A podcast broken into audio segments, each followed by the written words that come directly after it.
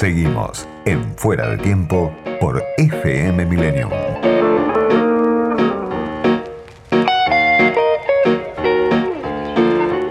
Del otro lado de la línea está Daniel Jofra, que es el secretario general de la Federación de Trabajadores del Complejo Industrial oleaginoso, desmontadores de algodón y afines de la República Argentina, más conocido como el secretario general del Sindicato de Aceiteros. Daniel, soy Diego Genud, gracias por atenderme.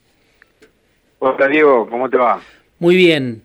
Bueno, para consultarte en qué punto está la negociación salarial de, del sector al que vos representás, que es un sector estratégico para la Argentina, en esta Argentina a la que siempre le faltan dólares.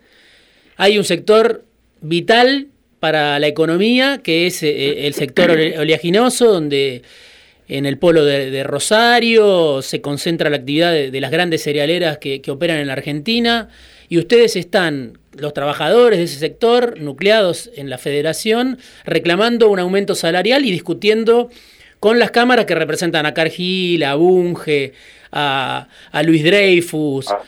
a las grandes cerealeras, ¿no? Algunas nacionales y la mayoría transnacionales. ¿En qué punto está esa negociación? Sé que fracasó una audiencia esta semana en el Ministerio de Trabajo.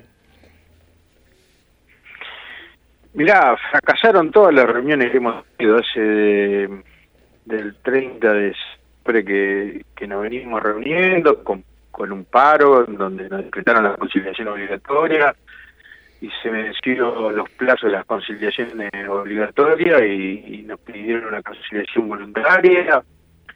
Eh, evidentemente las empresas han tomado una postura de enfrentamiento con no solamente con la Federación de Aceiteros, sino con, con el sindicato de San Lorenzo que aglutina el del 70-60% de la molinda de soja del país de Lorenzo, que no está dentro de la federación, pero tenemos los mismos plazos de negociación, y también los compañeros de Vergara, ¿no? que ellos se le vencieron el convenio en el mes de julio, y tomaron la postura de no darnos absolutamente nada, o de ofrecernos una migaja para lo que es complejo y para lo que son las necesidades de hoy de los trabajadores.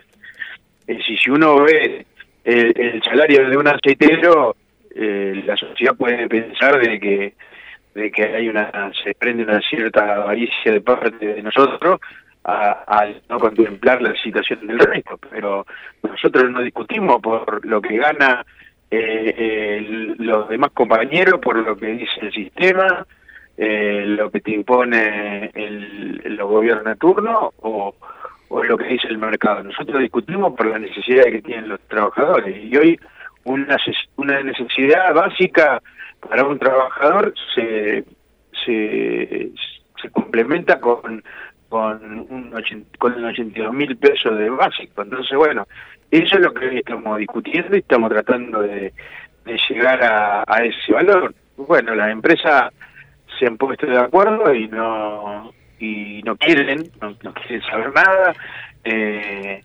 argumentan que la pandemia y nosotros fuimos trabajadores esenciales, no de, trabajar. Así que, pero bueno, esta, esta empresa eh, vienen pidiéndole tanto al macrismo como, como a este gobierno eh, distintas distintas cuestiones para, para bajar las retenciones, para ganar más.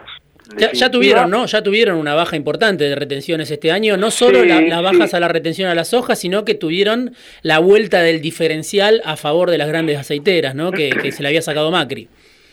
A ver, siempre han tenido ventajas en los distintos gobiernos y, y últimamente han, han, pedido de que le bajen aún más. Sí. Eh, que evidentemente quieren más rentabilidad. Entonces, esto de de 8 o 10 cuestiones que ellos plantean, una es la salarial y el resto son todas a favor de ello y, que el gobierno le tiene que solucionar. Bueno, ellos quieren ponernos de rehén a nosotros en una situación que no vamos a permitir, sino Daniel, nosotros no vamos a, ponernos en el medio de la discusión entre ellos y el Estado. ¿Cuál, es esa discusión? La que tienen eh, eh, las aceiteras o, las cerealeras. Hay tres cámaras que están negociando con ustedes.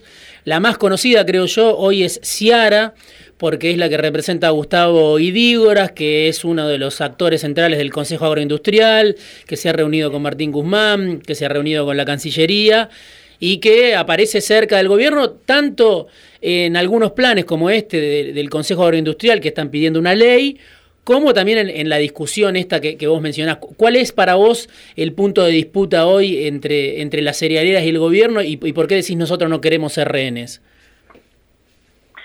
Mira, hay una particularidad eh, que nunca se había dado en estos últimos 11 años de negociación que hemos tenido a nivel nacional, porque las negociaciones vienen a, a, nivel en particular, eh, pero bueno, estamos en, la, en 2009 y arrancó una discusión salarial con, con la política del mínimo vital y de acuerdo a lo que establece la ley de contrato de trabajo y el 14 de la Constitución. Y San Lorenzo siempre discute con el grupo de empresas. Y nosotros discutimos con la Sierra que a todas las empresas del, del país, la Cámara de Industria con la Sierra, que es la Cámara y de la Industria del Biocombustible, y, perdón, la Carbio y la CAB, que es la Cámara de la Industria Vegetal de Córdoba. Eh, y hoy la esa es bueno los compañeros de Vergara discuten con la, con la Cámara de, los de la industria de los, del puerto, precisamente, particularmente. Nosotros era de la agroindustria y los compañeros de San Lorenzo eh, con el grupo empresa. Hoy esas tres negociaciones la, articula la Ciara. Obviamente hay una, se han alineado eh, eh, los tres sectores para también alinearnos a nosotros y, y adoctrinarnos de, querer discutir un salario eh, no posibilitando el aumento de los trabajadores, tratando de reducir el, poder adquisitivo que tienen los trabajadores y obviamente que tienen una puja eh, con el gobierno, que son el tema de las retenciones, el tema de... La liquidación de los dólares de la cosecha. Los impuestos. Bueno, hay una serie de, de, pedidos que ya lo vienen teniendo desde la época del macrismo y hoy han reforzado, obviamente, ¿no? Porque el contexto se lo permite, han reforzado y se han puesto en guardia para para para pelearnos nosotros de que nosotros la herramienta que tenemos en la web la vamos a utilizar. Entonces es una es un condimento de presión hacia el gobierno en donde ellos plantean cuando nosotros vamos un paro de que no eh, de que no estamos no están en condiciones de, soportar un paro que el gobierno necesita plata bla, pero ellos están traccionando permanentemente para que nosotros rompamos no es decir todos los ofrecimientos que se vienen haciendo en estos últimos meses son eh, en forma Las cerealeras, las cerealeras le están diciendo al gobierno que eh, no liquidan los dólares de la cosecha por la conflictividad gremial, le, responsabilizan a los sindicatos por los dólares que ellos no le liquidan al gobierno al ritmo que el gobierno le está demandando. ¿Eso está pasando hoy? No, ellos hay un hay una huelga y, salen y, y, se orisquean de que, de que por dice, no liquidez de esa manera si los trabajadores no no, no producen. Pero ahora hay eh, conciliación obligatoria hace tiempo, ¿no? Hay conciliación cuando obligatoria. Ellos especulan, cuando ellos especulan de no de, de no industrializar la soja, cuando cuando los productores agropecuarios especulan con retener 3 millones y medio de toneladas de soja en los campos, con los hilos bolsa, o sea, ellos viven especulando y, nosotros hacemos un día de paro y arruinamos el país.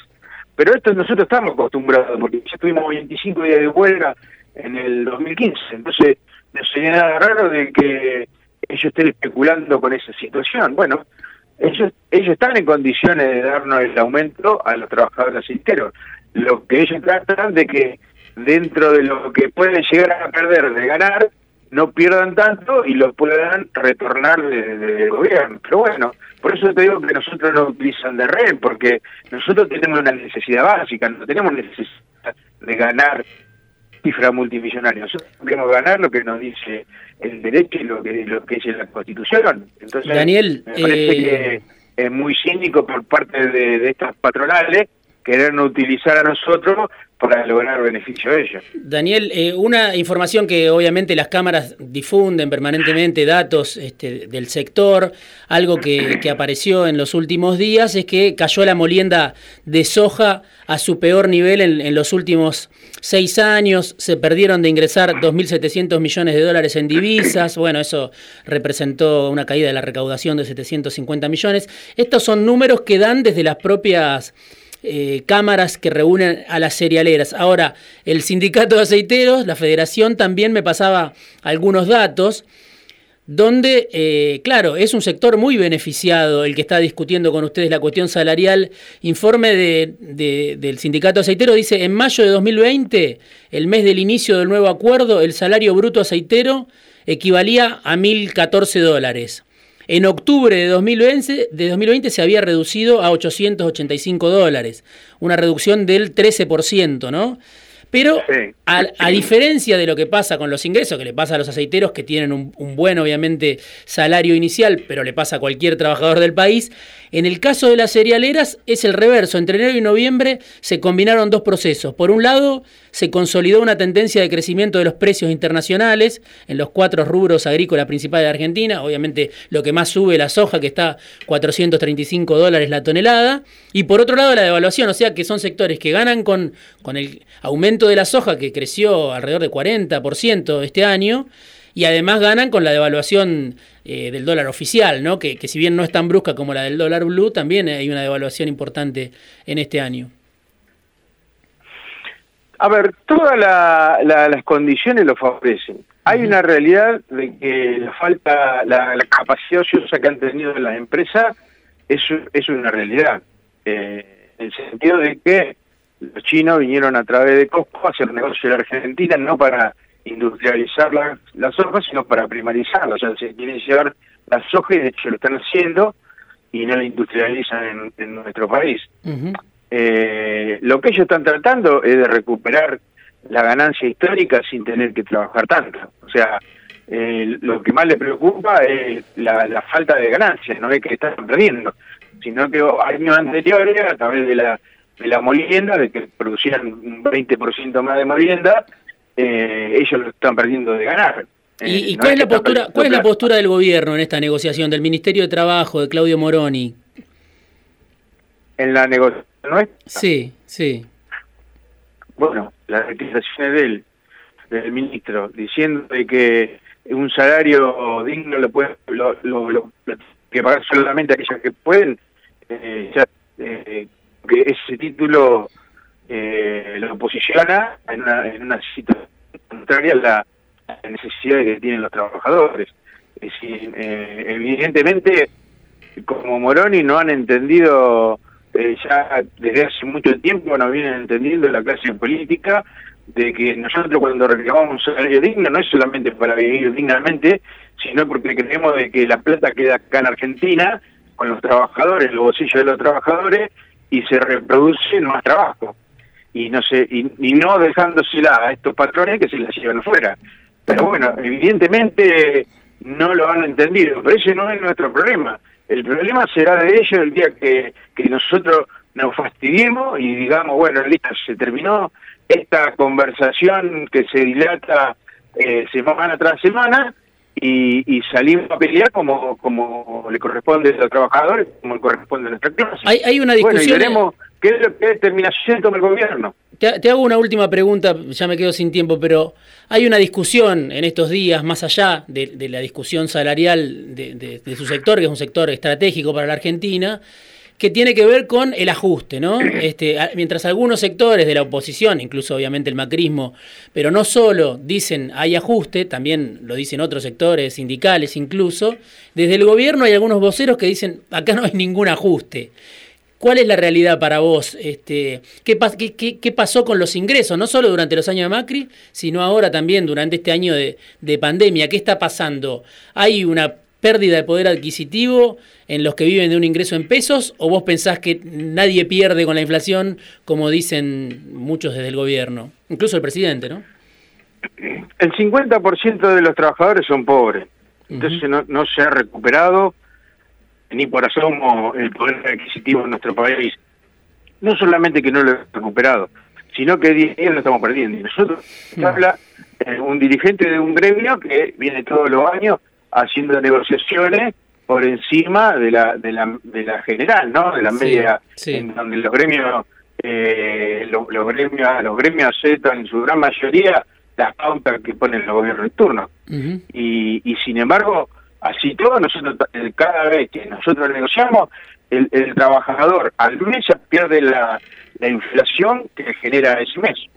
Eso, a ver, eh, el, ajuste se da cuando cuando vos te dicen, bueno, aceptá, te dan, vos necesitas un 30% para vivir dignamente y la empresa te dan un 10 y bueno, aceptar y después seguir negociando, es una forma de hacer ajuste. Y nosotros no necesitamos que el gobierno a nosotros nos diga, ustedes tienen que aceptar. El gobierno lo que nos tiene que dejar la posibilidad y la libertad de negociar libremente con estos patrones que son unos estafadores que han defendido a Vicentín, una empresa que estafado y lo defiende porque defienden a un ladrón. Entonces están defendiendo algo que supuestamente el día de mañana también le puede repercutir a ellos, si descubren eh, cómo es la, la, toda la maniobra que hace Vicentín con la triangulación a Paraguay, con la triangulación hacia afuera, con la con la plata que no pagan y que deben.